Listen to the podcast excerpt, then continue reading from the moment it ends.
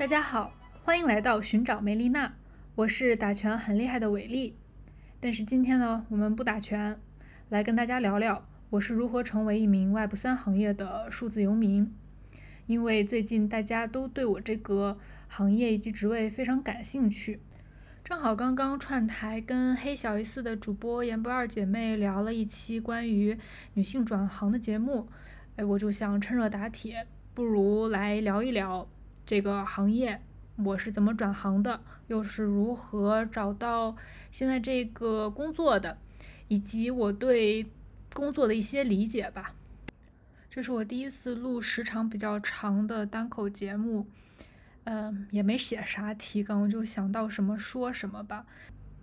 我现在呢是在 Web 三行业，那叫区块链，嗯的去中心化金融，叫 Decentralized Finance（DeFi） 公司做量化数据分析师，这是我 title。如果大家对呃去中心化金融，DeFi 这些概念不太清楚的话，也欢迎去听我的另一档播客《从零开始的 Web 三》。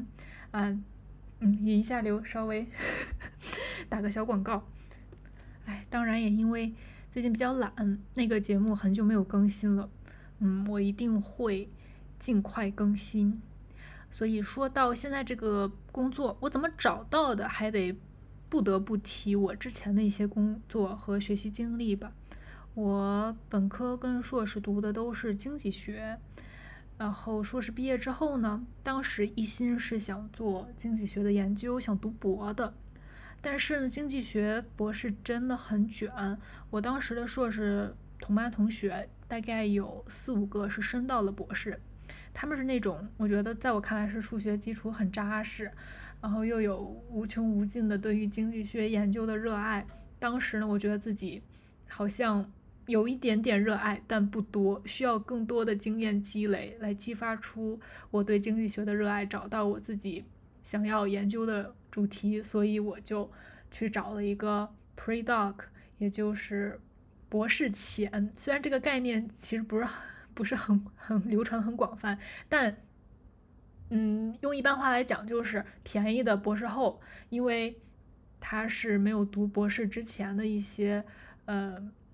同学想要积累经验去嗯做的这样的一个工作，但是呢，由于他还不是博士，嗯，工资就比较低，就比较便宜，而且经济学是一个刚才说的非常卷的学科，你不仅要读一个硕士才能申博，你还要去做一些 RA，也就是助研，还有像类似这种 pre-doc 的工作来积累。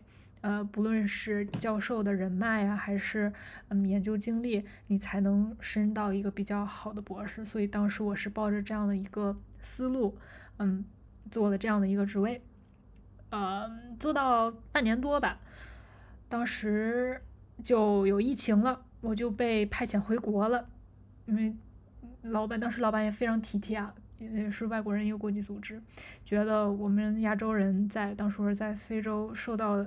歧视确实，当时我在路上会被叫 “corona corona”，当时我很气，为什么啊？这跟我有什么关系啊？我就当时又很想反驳，我叫他们 “ebola ebola”，但是我没有喊出口，我很怂，我就是视而不见，把耳朵闭上，不去搭理。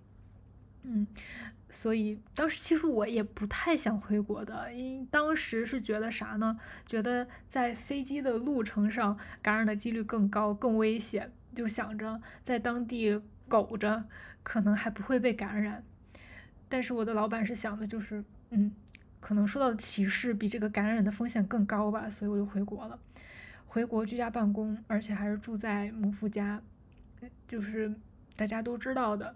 长时间跟自己的妈爸住在一起，生活的状态呀、身心的健康可能都不是那么好，所以那会儿我很焦躁，嗯，无法集中注意力，干活、学习什么读文章我都干不太了，而且也一直不知道自己对什么感兴趣，因为你要读经济学的博士，你一定要有一个。你想研究的话题嘛？最后要写博士论文的，有很多人就是写不出来论文，读读了六七年都是正常的，七八年都是有的，所以当时很焦虑。而且觉得自己确实可能不是干研究的那个料子，嗯，就人正好在国内嘛，就想正好，要不试试从学界转到业界，找个工作得了，去公司上上班儿，而且天天在家待的，待的我作息也紊乱，嗯，天天也不出门。我是一个非常能宅的人，就是在家有只要有吃的，我可以可能能待一两个月。之后确实也是待了两个多月，就是之后的上海封城，确实在家待了两个多月，也没觉得无聊，就是可以继续封下去。但我是哪种人呢？我是那种一个工作状态持续太久我就受不了，像当时那种居家办公其实挺爽的，但是由于没有什么社交，天天没有同事说话聊天儿，而朋友。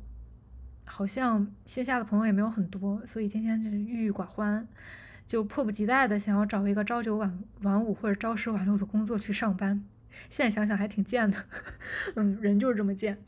呃，所以之后就想到业界找一个什么岗位呢？当时很火的就是数据分析，当然现在也很火，而且毕竟学经济学的嘛，数据跟数据打交道打的还算多，所以。找了一个比较容易的能转行的，就是数据分析。嗯，自己在网上学了一下 SQL，还有 Python。嗯，上了一个什么 Coursera 的网课，拿了一个证书，虽然也没啥用。嗯，Python 学的就是就是，哎，也是那种半半半半瓶水的水平，就是嗯，知道哪些命令啊，就就去面试了。当时是拿到了一个酒公司的 offer，还有其他的几个，然后就选择了，因为爱喝酒，选择了这个酒公司的 offer 去做数据分析。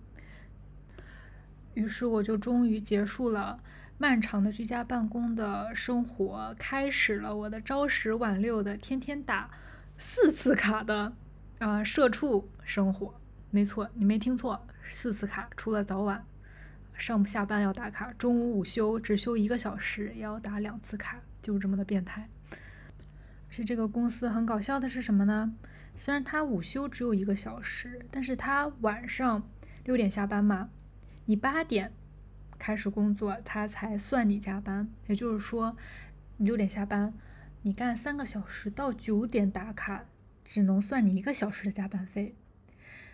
嗯，资本家就是觉得你中午吃饭只要一个小时，但是你晚上吃饭需要两个小时。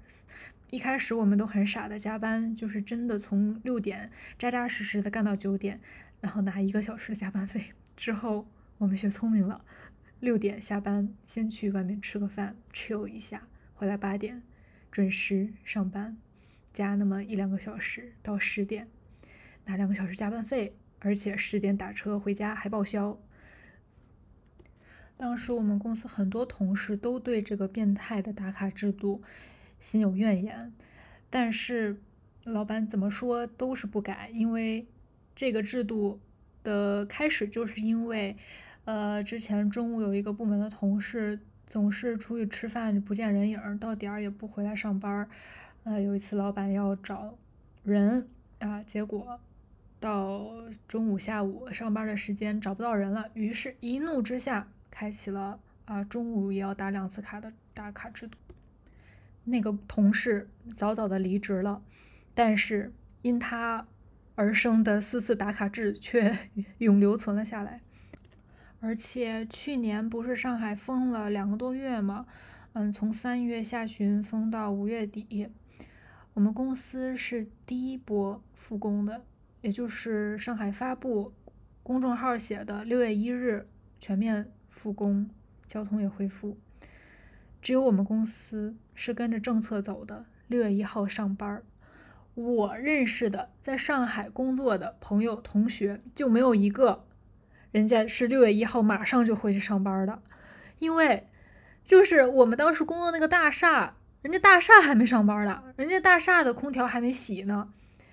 当时天气已经很热了，跟现在温度差不多，就是，呃，去年可能比今年还要热一点。白天白天必须要开空调，当时大厦没有空调，我们就是在啊三十多度的炎热的天气下，开着电风扇，然后那个大厦十几楼嘛，通风也不是很好，就是大家大汗淋漓的，满口怨言的在工作，而且，呃，第一天老板还自费出了买了那种盒饭管我们午餐啊，巨难吃的午餐，但是感觉价格也不菲，就是说他出钱不讨好的这样的一个啊行为。好吧，感觉吐槽钱老板就停不下来。本来是不是说我要我是怎么转行找工作的吗？怎么陷入吐槽资本家了？嗯，当然这是我离职的一个原因啦。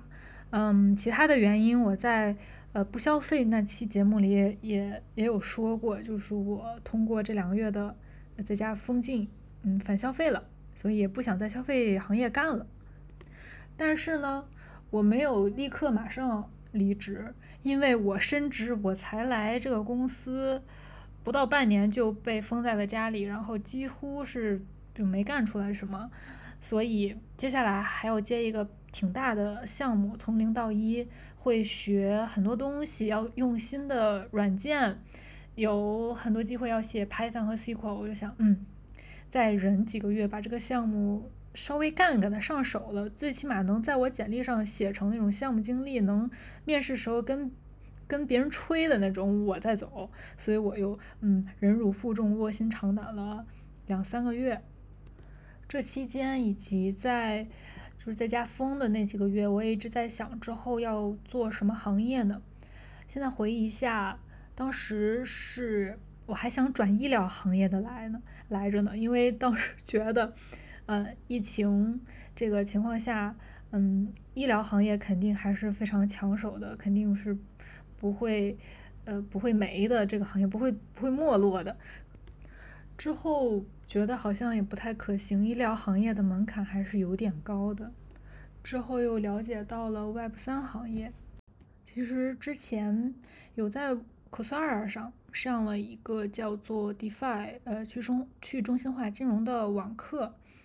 但是当时可能也就是走马观花的了解一下，也没做作业，也也没坚持下去。啊，因为好像只有七天的免费期，过了那个期限我就退，我就退了，就不想花钱，呃，也没完全对 Web 三这个行业没有一个全局的那种概念，是之后哎听凤学以后那期 Web 三的节目，我才动了心思，嗯，这个行业的理念跟我的。价值观还挺相近的，我可以考虑往这个行业转，哎，找这个行业内的工作。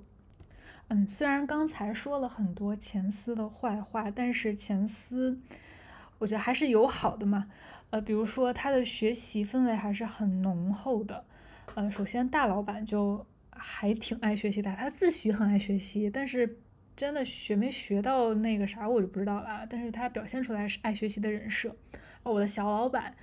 也是那种嗯学霸，呃传统意义上的学霸，而且很鼓励我们呃去看很多东西，比如说行业报告。他当时是自己开了一个那种账号，可以去下载嗯各个行业的行研，所以我就利用这个机会了解了其他的很多行业，包括嗯当时也是专注于 Web 三的一些行研，去搜索下载阅读了解。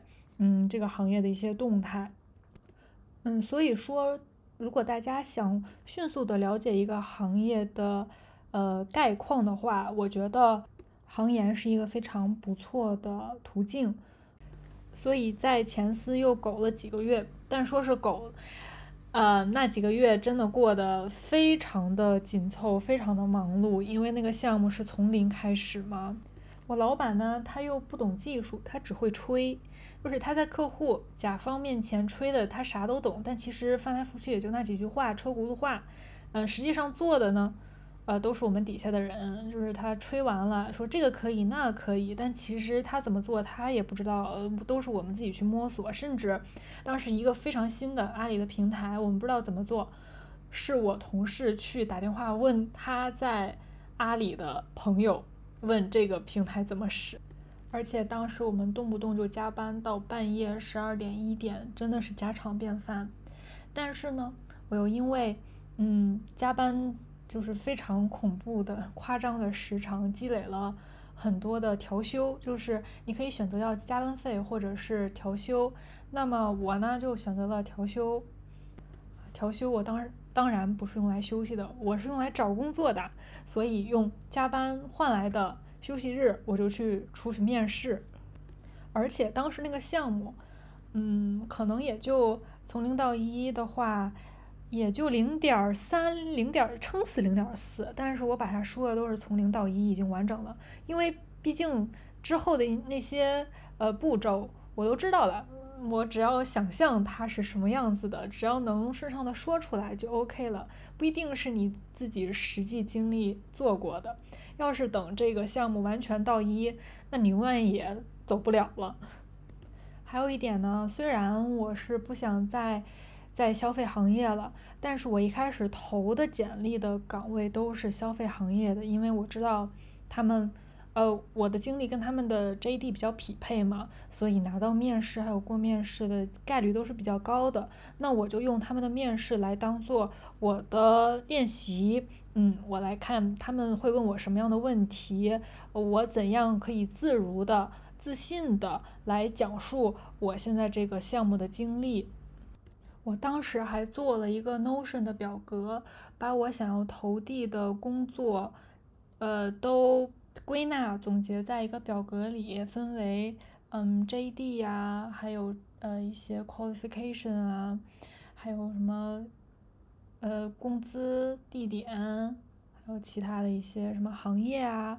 最重要的一个标签是我把它们分类了，就分成刚才说的那种用来面试练习的。还是我心仪的，我我非常想去的，还是说有点难度，可能我应该过不了的。那我在投递简历的时候，就这样一种技巧，我肯定是先投那些比较简单的和比较难的。简单的是用来呃面试的，难的呢就是嗯我可能不一定能拿到面试，先过简历就很不容易了。如果侥幸拿到面试，我又去看，哎这些难的。对于我来说，我肯定过不了的。他们会考怎样的问题？我就是把这些问题记录下来，就是回去再去学，再去找答案，看怎么精进我的答案，或者是哪块我查缺补漏，再去现学。最后等我觉得，嗯，我面试我自己的项目，或者是 behavioral questions 我练的差不多了，呃，还有那些难的的面试的问题我也准备差不多了，我再去投。那些我比较心仪的，我最想去的岗位，当然了，这也是一个 trade off，就是你如果等的太靠后，没准人家那个嗯岗位就招满了，就招到其他的合适的候选人了。所以说大家也看吧，也不一定都堆到最后。如果你看那个岗位可能快要关闭了，当然我也不知道怎么看出来，就是可能你等不及了，你可以先投投，嗯，也不一定都嗯。堆到最后，反正这个找工作的时机也挺微妙的，也挺巧的，也不是你想怎样就怎样的，就顺其自然吧也。那我现在这份工作是当时的哪个标签里的呢？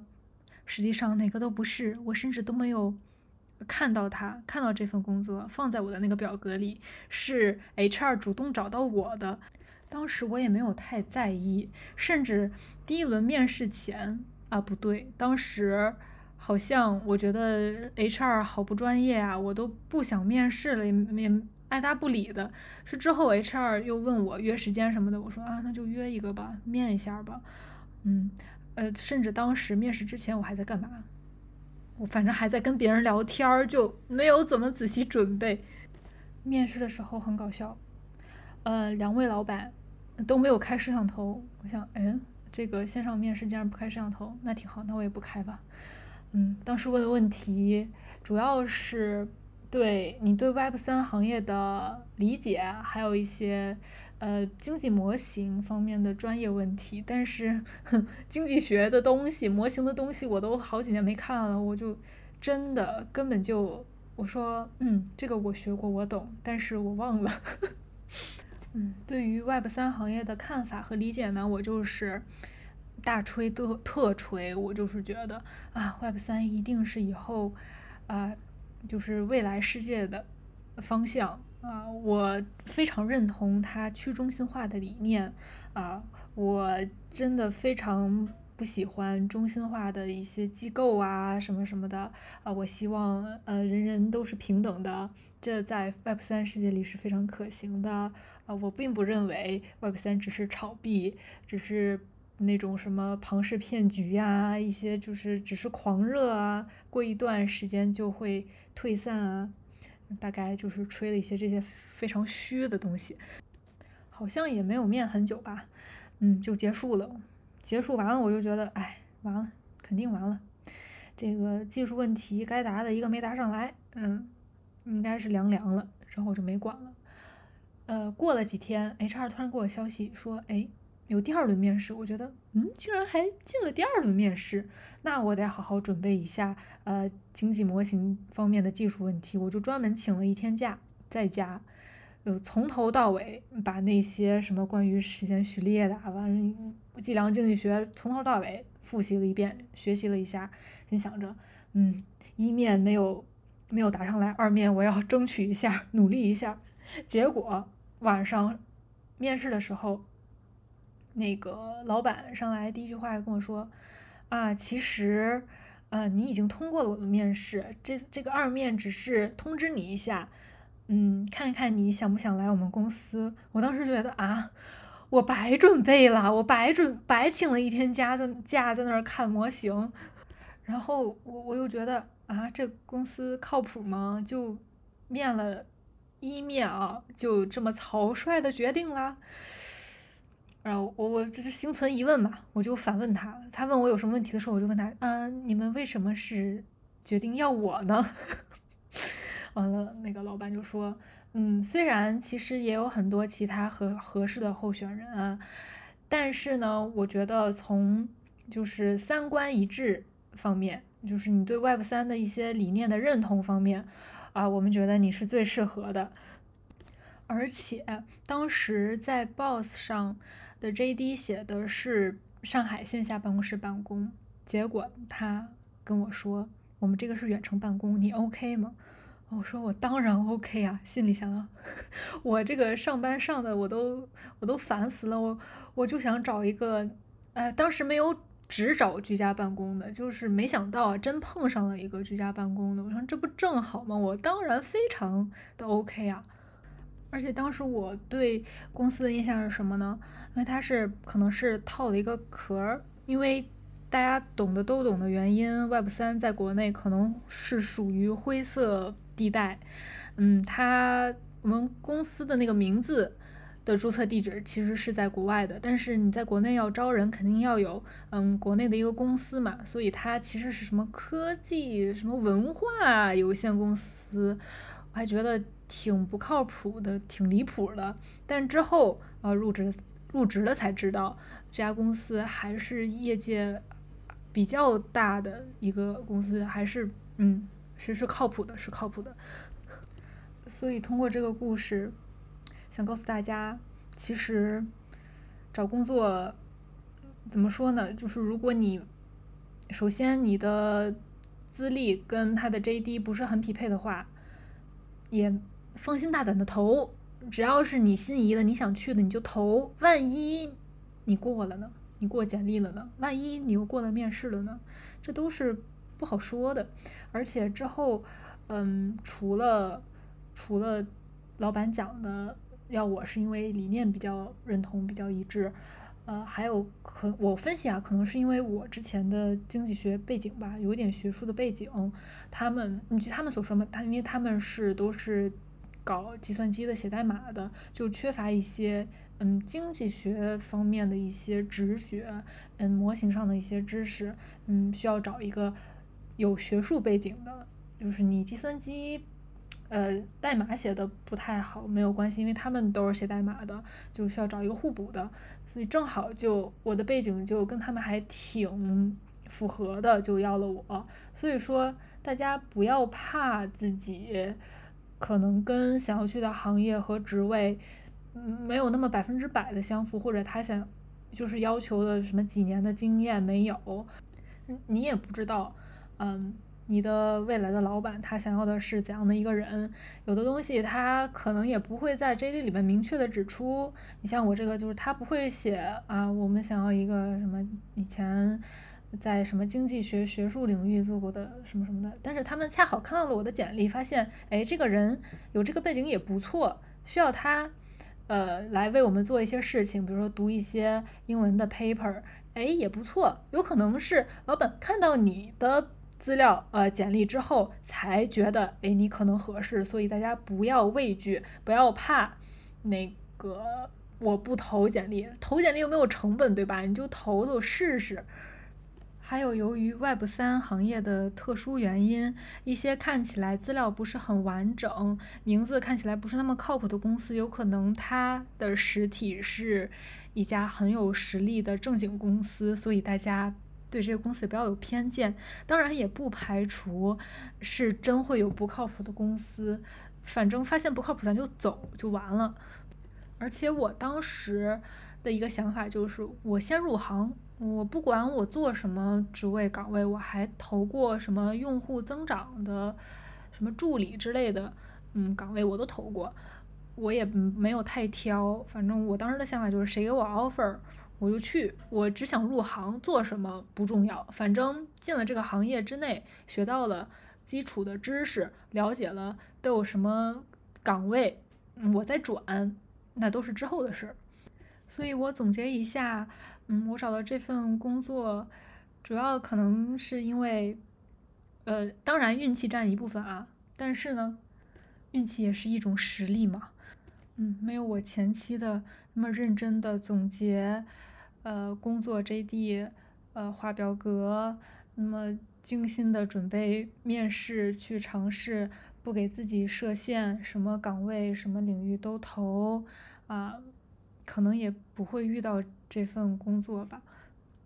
但是呢，选择入这行就意味着你有庞大的新的、完全之前完全没有接触过的知识。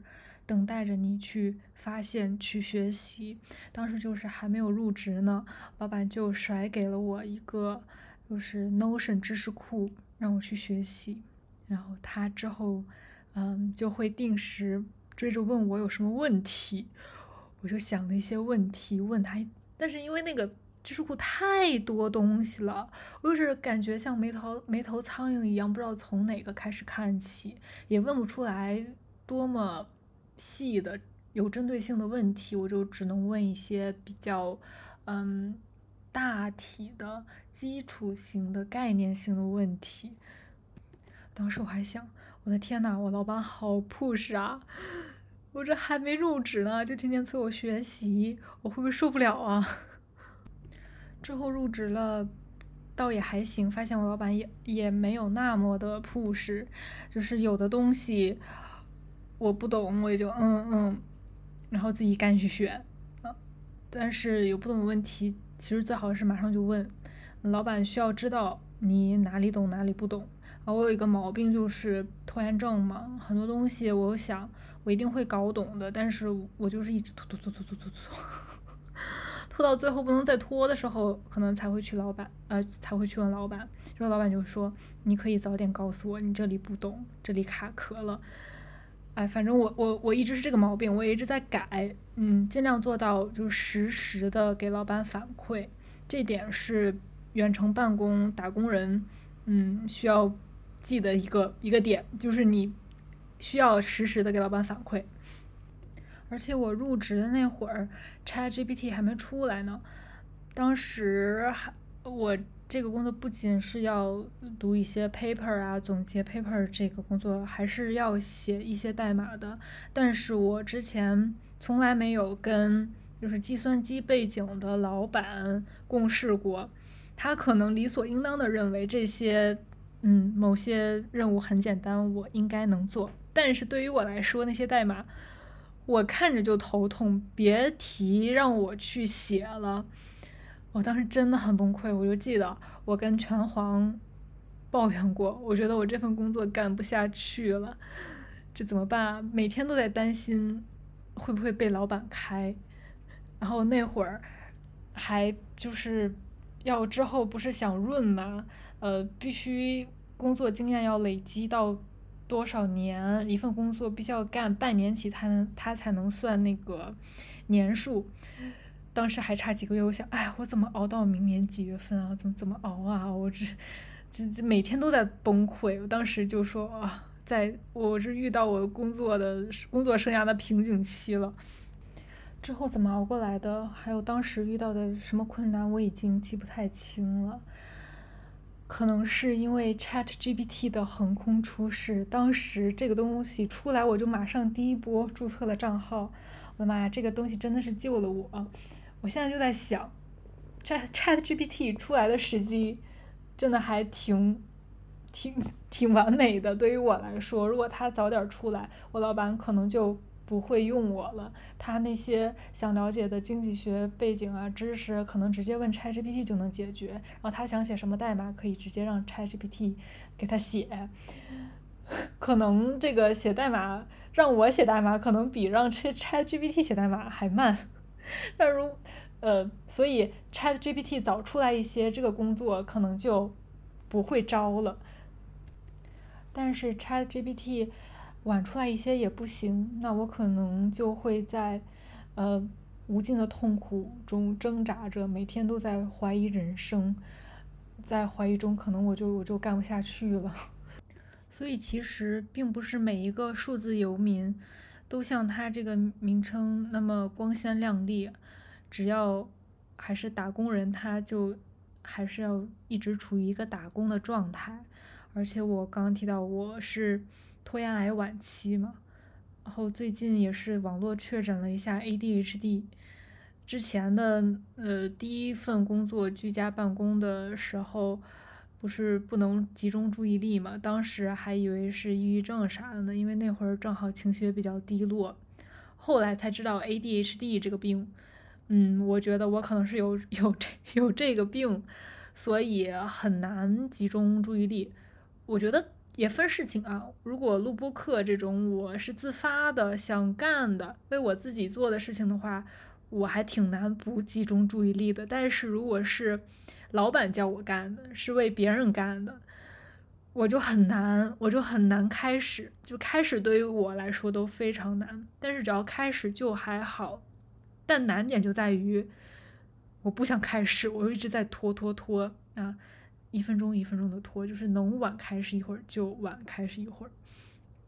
然后这就导致了我居家的作息非常不规律，日夜颠倒。就是早上，因为十点要跟老板打个电话，一开始是每天十点都打电话，就是碰一下，嗯，昨天干了什么，今天要干什么。之后呢，挂了电话，我就感觉有一种错觉，我今天的工作做完了，我就又就开始想，嗯，中午吃什么，晚上吃什么，啊，干会儿别的。一转眼。真的时间就是转瞬即逝，就到晚上了，天就黑了，而是必须要干活了，不干活明天交不了差了，嗯，所以就挑灯夜战，晚上开始干活，就这样日夜颠倒。但是我其实不太喜欢这样不规律的作息。第一份工作也是因为受不了了，所以去找了一个线下朝十晚六的工作，所以就是这份居家工作刚开始的时候。我也是在怀疑，我说我是不是就适合干几天在家呀？就是待时间长了我就受不了，要回去上班了。但是我深知，我我知道自己肯定是受不了那种嗯上班的生活的。你让我一天打四次卡，啊，不可能。嗯，所以我就想办法自救嘛。后来发现，出去公共场合办公效率可能更高，我就约了我一个朋友。他那会儿是住的跟我比较近，然后他是是老师嘛，在上网课，所以也不需要去线下教学。我俩就约咖啡厅啊，什么在外面办公。发现虽然我们俩时不时的一直在聊天，那发现在外面跟他聊天的这样的一个工作的过程，比我自己在家一个人工作效率。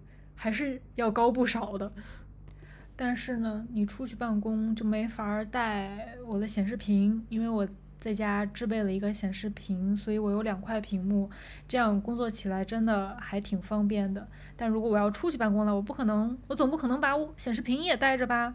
那这样势必是舍弃了一些工作的便利性的。但是从工作的成果来看，这样的效率在外面确实社会高，就感觉是在处于一个人群之中。就眼睛盯着你要好好工作一样，在家呢我就非常放肆了，就，嗯，能不工作就不工作，能拖就拖。非常可惜的是，当时我还不知道有数字游民基地这个这个东西，就之后我才知道啊，原来全国在大理呀、安吉啊，然后后来我去了海南文昌啊，都有这些数字游民。嗯，组织的这种基地，大家公共的办公区间，呃，白天大家就在工位上各干各的活，然后晚上，嗯，大家就是饭点，大家一起约饭，晚上大家可以干别的。如果你加班，你你愿意加班也自己可以去加班。然后周末大家一起哎搞一些活动啊，或者出去玩啥的。哇，如果我早点知道这些就好了。可能当时也是胆子比较小吧。嗯，虽然是居家办公，但是按理说还是 base 在上海的，所以我也不太敢离开上海。那会儿我们还有聚餐嘛，就是公司除了我们，其实我们公司其他同事，就是 base 在上海的同事，都是有线下办公室去上班的。因为我们 team 的老板不喜欢去上班，所以我也就沾了光，可以居家办公。嗯。有一次线下聚餐，就是大家最好还是嗯聚一下嘛，就吃吃饭，认识一下。那是我第一次 看到我老板长什么样子，就是每天之前面试也没有开视频，嗯，每天打电话也只是语音，也不会开视频，所以我一直不知道我老板是长什么样子的。嗯，他给我的是感觉啊，从只听声音的话还挺年轻的，就感觉是那种呃。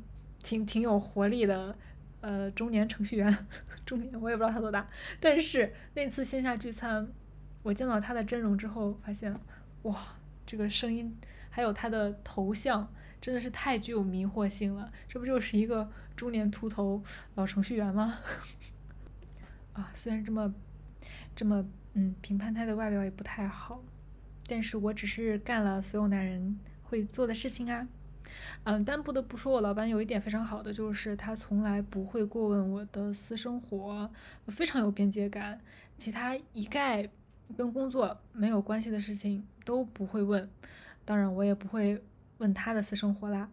嗯嗯，确实也有点尴尬。那那那次聚餐，我坐在旁边，然后两个人也不聊天，也不知道聊什么，真的。啊，现在我想想，我的脚趾还能抓出一套别墅来。当时在那个聚餐上，我其他部门的同事还说，大家以后应该多线下聚一聚，呃，交流一下。但没想到那次竟成为了我迄今为止唯一一次参加的线下聚会，唯一一次见到我老板真人。之后的年会还有还有一次，嗯，聚餐，呃，都没去。很搞笑的是，有一次。下午两三点钟了吧，呃，我老板才在群里说，今天下午六点半，呃，哪个总从哪哪哪儿来上海出差，大家如果没有其他安排的话，可以到哪哪哪儿去聚个餐。当时我想，完了，我人都不在上海啊。这可怎么办？想什么理由？我说我回家啦，我去哪儿啦？那个赶不回去，我还在那儿纠结怎么回复呢。就看我群里其他的两个同事，一个说：“哎，不好意思啊，什么，嗯，因为我老婆怎么怎么选了今天什么干嘛的，我都不知道他说的那些词那个理由是什么意思。完了，只记着他用他老婆来搪塞。”来推掉今天的聚餐，我觉得很搞笑。你说你有事儿不就完了吗？还拿你老婆说啥事儿？嗯，结果我看他这么说了，我说太好了，他也不去，那我可以也顺势着说不去。我马上还想，嗯呃，就回复了我说我也没提什么理由，我就说不好意思，我有其他安排了，就是今天就去不了了。结果另外一个同事在我发了之后，发了个紧接着又发了个定位，发在在高速上还是在杭州的我忘了，说不好意思，家里有点事，今天就赶不过去了。我觉得。真的是好同事，好同事，一个个都都不去参加这种活动。当时我还想，呃，如果我要在上海，我回去了，还反而还更尴尬呢。好家伙，跟我同一个级别的同事都不去，只有老板，只有总们参加，我去吃啥饭啊？但我觉得也没有必要，嗯，这种聚餐去参加也挺不错的，就是多露露面吧，多听一些公司。行业内的消息也不错，嗯，最起码还能去免费蹭一顿吃的嘛，不是？所以就说到，哎，我人怎么就不在上海了呢？正好过年这个契机，我回家了，在家待了一段时间，我就不想回上海了，因为那会儿，嗯，还在冬天嘛，上海挺冷的，我就非常不想回来，我就想，算了，就在。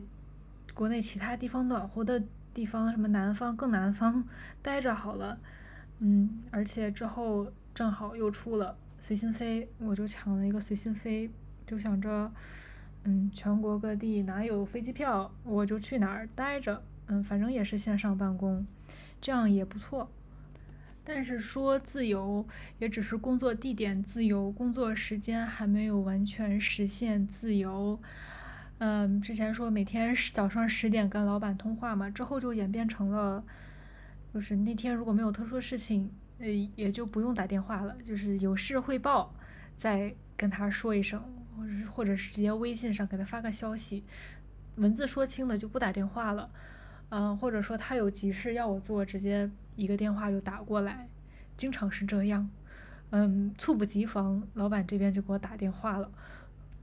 有一次，我是想去体验海边办公，我去了一片海滩，拿了那种折叠的座椅，坐在椰树底下啊，打开我的电脑，嗯，在那儿嗯办公。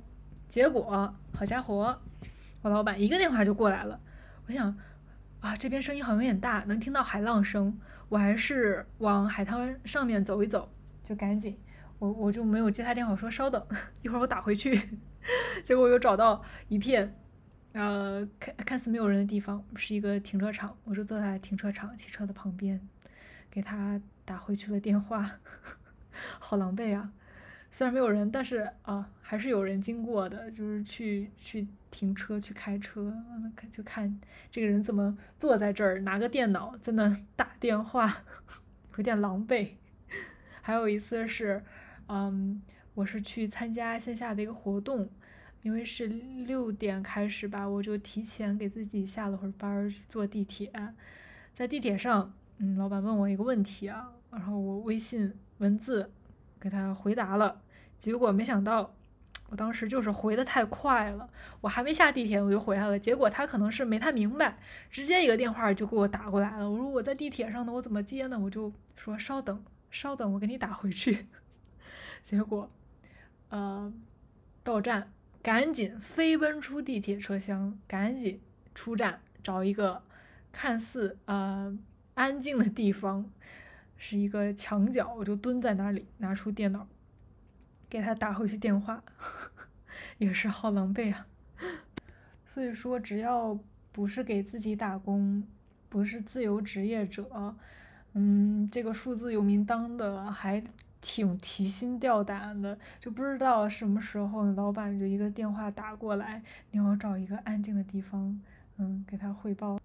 虽然这么说可能有点身在福中不知福，就是你工作地点自由已经已经很自由了，好吗？还要求这么多？当然啦，人都是不满足的嘛，得到了之后还想要更好的，嗯，我觉得这这也挺合理的嘛。嗯，而且做一个真正自由的数字游民，也是我未来的努力方向。但其实啊，话说回来，说真的，我每天有效的工作时长其实挺少的。嗯，肯定是比坐班要少很多的。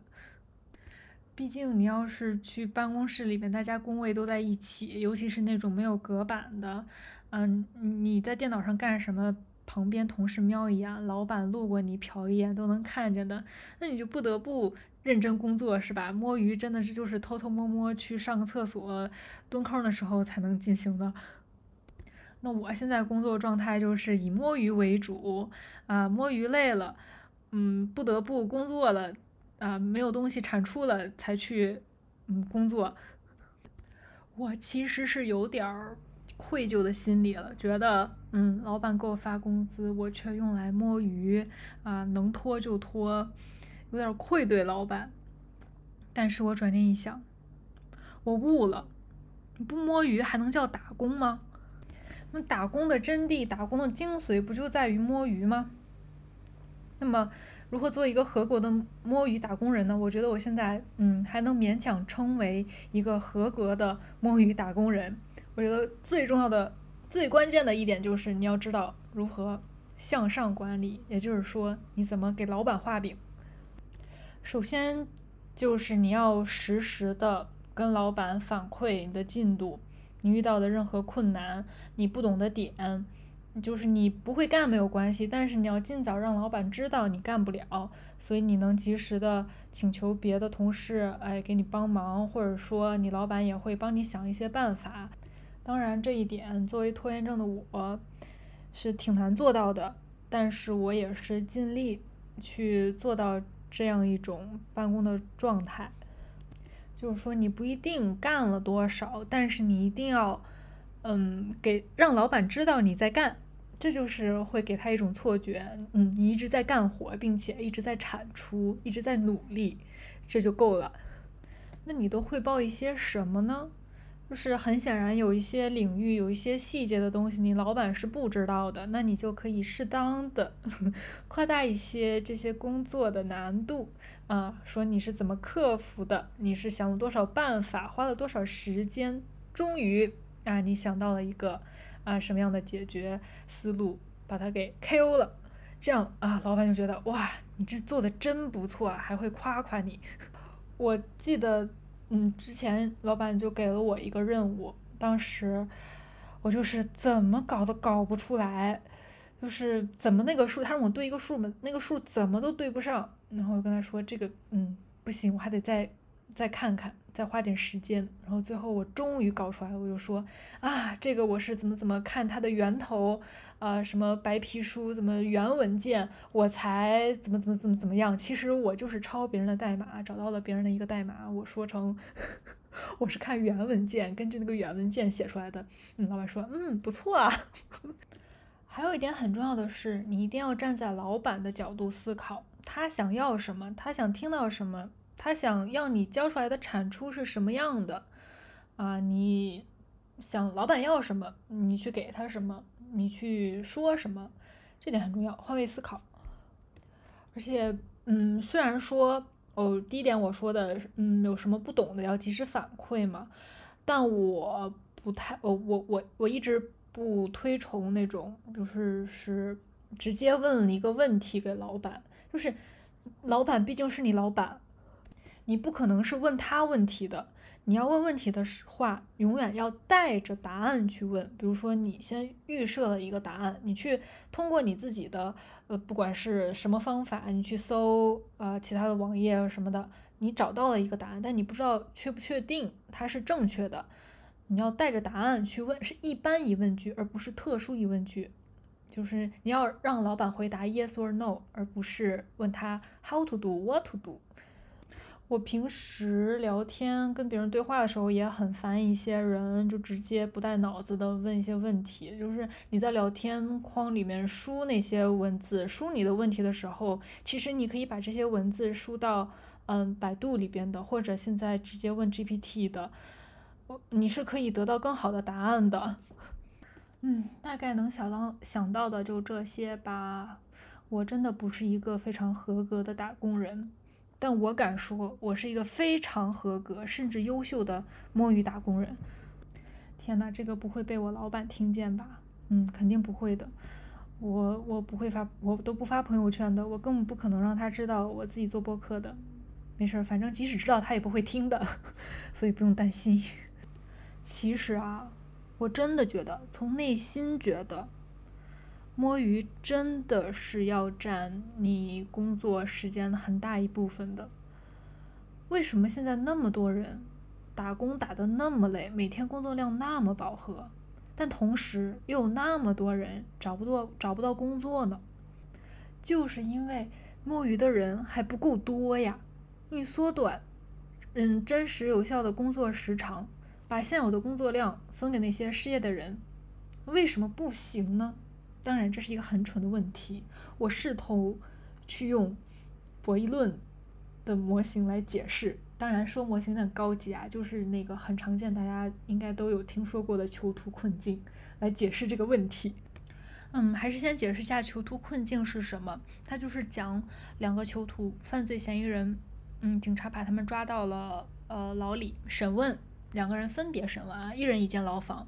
两个警察问他们啊，就说，嗯，你要坦白还是抗拒？那当然是坦白从宽，抗拒从严啊。如果你告发了对方，那你的刑期就会减少。但是如果两个人都选择不告发对方，那就是。警察也没有证据抓他们，可能也只能关他们，嗯，就是可能关一下，意思一下。但是呢，如果其中只要有一个人告发了对方，那他就可以因为这个呃坦白的行为能够减刑。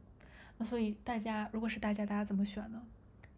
最优情况下，不是最优情况下，是理想状况下，那肯定是两个人，嗯，嘴都很严，什么都不说，就大家一块儿。啊，有福共享，有难同当嘛。但不可能，人都是自私的，而且经不住诱惑。更坏的是什么呢？警察还会在那添油加醋说：“哎，你的同伴可可告发你了啊，可揭露你你做了什么些事情了。如果你不说的话，你的呃坐的牢能把牢底坐穿。”就这种还会刺激他，所以最后嗯选择肯定就是大家就是互相告发。所以这个模型套在我刚才那个问题上怎么解释呢？我们把打工比喻成坐牢，虽然很离谱，但想想也是这么个道理。最理想的状态是什么呢？大家都少工作，都去摸鱼，也就是都不告发对方。但是只要有一个人打破这个均衡，多卷别人一小时，多加班一小时，多拍老板一个马屁。也就是说，嗯，原原来的囚徒困境困境里面的告发对方，那这个人他就会得到更高的收益，拿更多的加班费，会得到老板更多的青睐，升职加薪。那么啊，一个人这么做了，别人看他这么做，哎，他得到好处了，那大家肯定也这么做，最后就变成了人卷人，那大家一起坐牢。那么这种囚徒困境可以打破吗？其实是可以的。因为它这个为什么是困境，就在于它的收益的设置。如果我们对破坏规则的人，就是说告发对方的人，或者是嗯多卷的人、加班的人进行惩罚，那么这个困境就就没就不存在了，就被破解了。这可能吗？我觉得呃，法国应该可以，并且。应该已经成功很多 很多运动了。虽然没有在法国工作过，但是法国给我整体的感觉就是，如果你多加班一分钟，你就你就是要被大家跟资本家一起吊路灯的。如果打工人的哪项权益没有得到保障，那么打工人是真的会联合在一起去反抗、去抗议的。但是，嗯，在我们老中呢，这个就真的只能是用囚徒困境的原版来解释。你一个坐牢的人，你告发对方，怎么可能会惩罚你呢？对吧？那肯定是鼓励互相举报的呀。而且在这里引用莫布谷在放学以后 newsletter 里写的一段话，我觉得特别好，非常一针见血的写出很多老中人的心理状态。他是这么说的：“我在社交媒体常常看到留学生对欧洲最普遍的一个吐槽和想要回国的原因是，欧洲半夜无法点外卖上餐馆，中国任何时候都可以。自己出国了，想要 work-life balance，却认为其他人必须得服务自己的需求，工作到凌晨。自我以上，人人平等；自我以下，阶级分明的本质就是，卢斯林文化曾经允诺给全球华人的苦中苦后的人上人。忍耐一下当下生活的焦灼和不适吧，再努力一点，你就可以奴役别人了。这样的人无论到哪里都不会脱离有限游戏，即使去了南极和北极，也要和企鹅和北极熊一较高低。肉身的逃离已经实属艰难，精神的逃离可能需要脱胎换骨才能实现。我当时看到这句话，真的是被震到，呃，天灵盖儿就是被打开的感觉。太对了，写的就是这种，嗯，自我以上人人平等，自我以下阶级分明，然后到哪儿都是人卷人，都要就是高出别人一头的这种，呃，零和博弈。很多国外的公司现状也是因为中国人多了，大家都被卷起来了嘛。哎，我就觉得这种，哎，你你在就是就是自己家卷卷就好了，你真的不要卷卷到国外去好吗？国外的净土都被这些人玷污了，所以我畅想的未来的理想工作模式是什么呢？我觉得不只是一周只有四天工作日，虽然现在一周工作四天已经是我的极限，当然了，还当然还是五天啊，只是到周五我就已经完全不能打起精神了，就已经开始提前庆祝周末了。当然不止于这个。我觉得未来是自己可以自由决定工作时间，嗯，才是真正的自由的数字游民。我可以提前规划我的时间，不必要为嗯突如其来的老板的电话而忧心忡忡、提心吊胆。我也不喜欢给老板打工，但这不代表我就希望当老板别人给我打工。当然了。哎，说这个也有点道貌岸然，谁不想当老板呢？谁不想躺在家里，呃，睡一觉就有税后收入呢？我希望的是每个人都能为自己打工，嗯，就没不存在老板这一说了，大家都是平等的合作关系，也没有说，就是现在大家都喜欢称什么甲方爸爸，我不喜欢叫甲方爸爸，我都是都是说甲方妈妈的。然后，如果你是乙乙方的话，就很卑微。我也不觉得就是这样。嗯，甲方跟乙方其实也是都是平等的呀，大家都是呃各取所需，也是合作关系。甲方因为需要一一些工作外包，就给乙方来完成；乙方也是因为嗯在某个领域比较专业，所以可以提供呃给一些甲方公司提供一些专业的服务。我觉得。嗯，这都不存在一个不平等啊，我觉得都是平等的。那我能想到的现实生活中存在的这种比较理想的平等的合作关系，就比如说现在我跟拳皇做的寻找梅丽娜的播客，以及之前听随机波动有一期讲他们三个人的合作模式，他们讲到一些。投资方会问他们：“哎，你们三个人谁是老板？”他们就觉得很奇怪，我们三个人没有老板啊，不存在老板。我们三个人就是因为同样的，呃，理念啊，想做同样的事情，在一起合作完成这一个项目而已，不存在老板一说。嗯，对，这种就这种问题一听上去也也肯定就是男人问出来的嘛。他们男人就是想要拥有权利。嗯，有一丁点权利就想站到别人的脑袋上面，嗯，指使支配别人，但是我就不太喜欢这样的模式。我跟拳皇现在做这个播客也都是，嗯，出出出于自己的初心吧，就是很自发的，非常有自驱力的做这些事情，就不会像虽虽然还是会有拖延症存在啊，就是一直拖更，但不会像。嗯，老板让我做事情那样，就是我其实从内心是不情愿的，所以是能拖一分钟就拖一分钟的那种感觉。嗯，而且说到拖延症，我刚刚其实想说一点给忘了，就在这儿说吧，也不都全是坏处吧。就像我拖延症拖延的时候，我会干什么呢？其实我是会干自己的事，也是发自内心真心想干的，而且是有助于我自己学习进步的。这样这些事，然后干完了之后，我可能嗯差不多了，自己学到东西了，再会去工作。但是这是一种也是挺好的状态的。我如果是因为这个拖延的话，我不会懊恼；但如果是因为我拖延的时候去刷小红书了，去干一些无关紧要的事情来消磨时光了，我真的会非常懊悔，我就会情绪特别低落，我就觉得自己怎么又。啊，不干正事儿，浪费时间。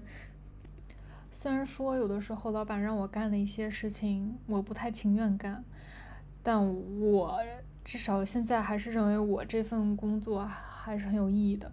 嗯，我之前也在其他的几期节目也提到过吧，对我来说，工作必须有意义。嗯，我必须要在这个工作中找到它的意义，我才能继续干下去。因为我认为工作是生活中很重要的一部分，它不只是我赚钱的工具。我觉得生生活跟工作是分不开的。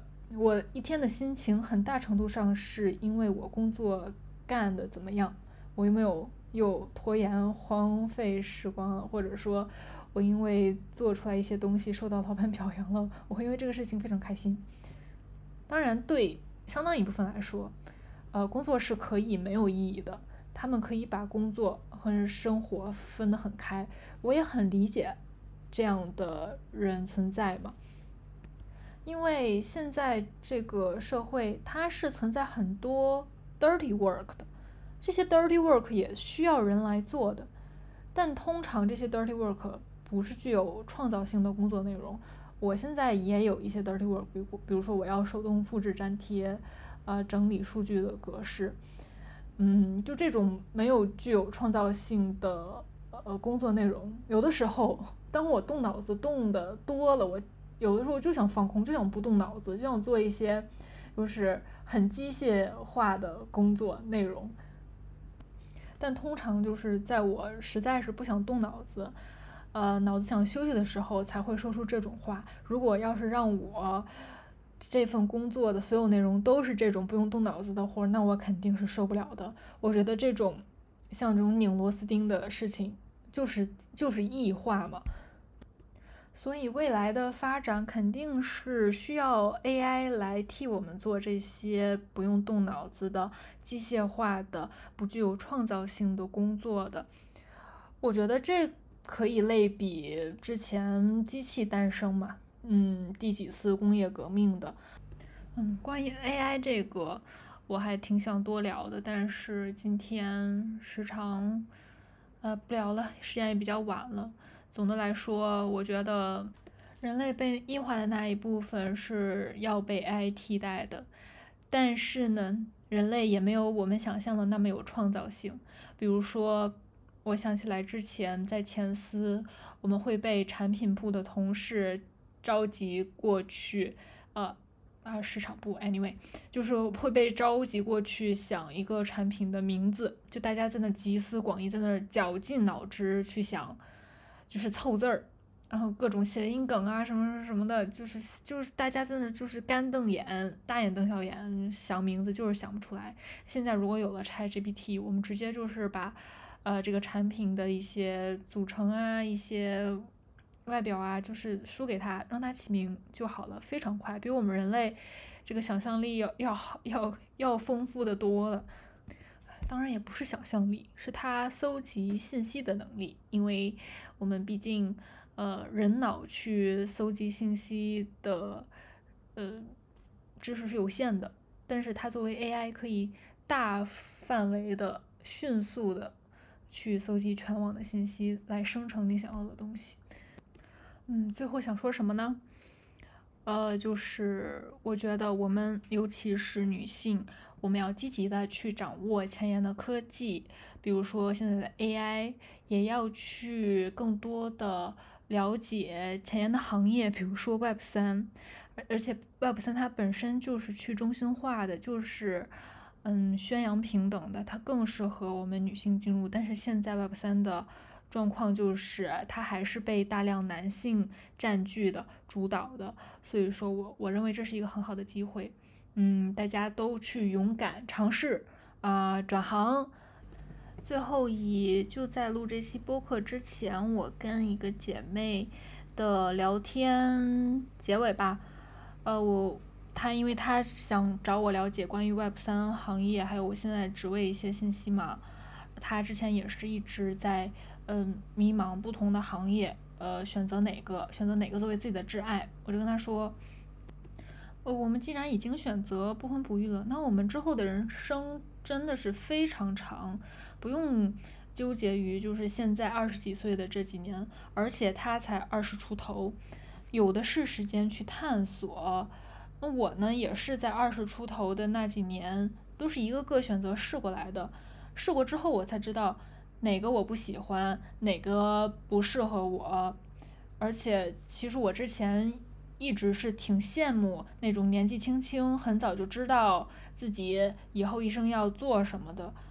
人，但是我现在不羡慕了。我觉得人生每个选择都不是白做的，每段经历也不是白体验的。呃，就像我之前可能去，嗯，想要去读经济学的博士，去做了一些学术研究。即使我最后没有去走学术的道路，但是这段经历为我之后的这几段工作，其实都是埋下了伏笔。可能就是因为这些。你看起来是弯路的经历，才造就了你之后的呃看似之看似正确的道路和选择。所以姐妹们去大胆尝试吧，永远不要给自己设限，加油！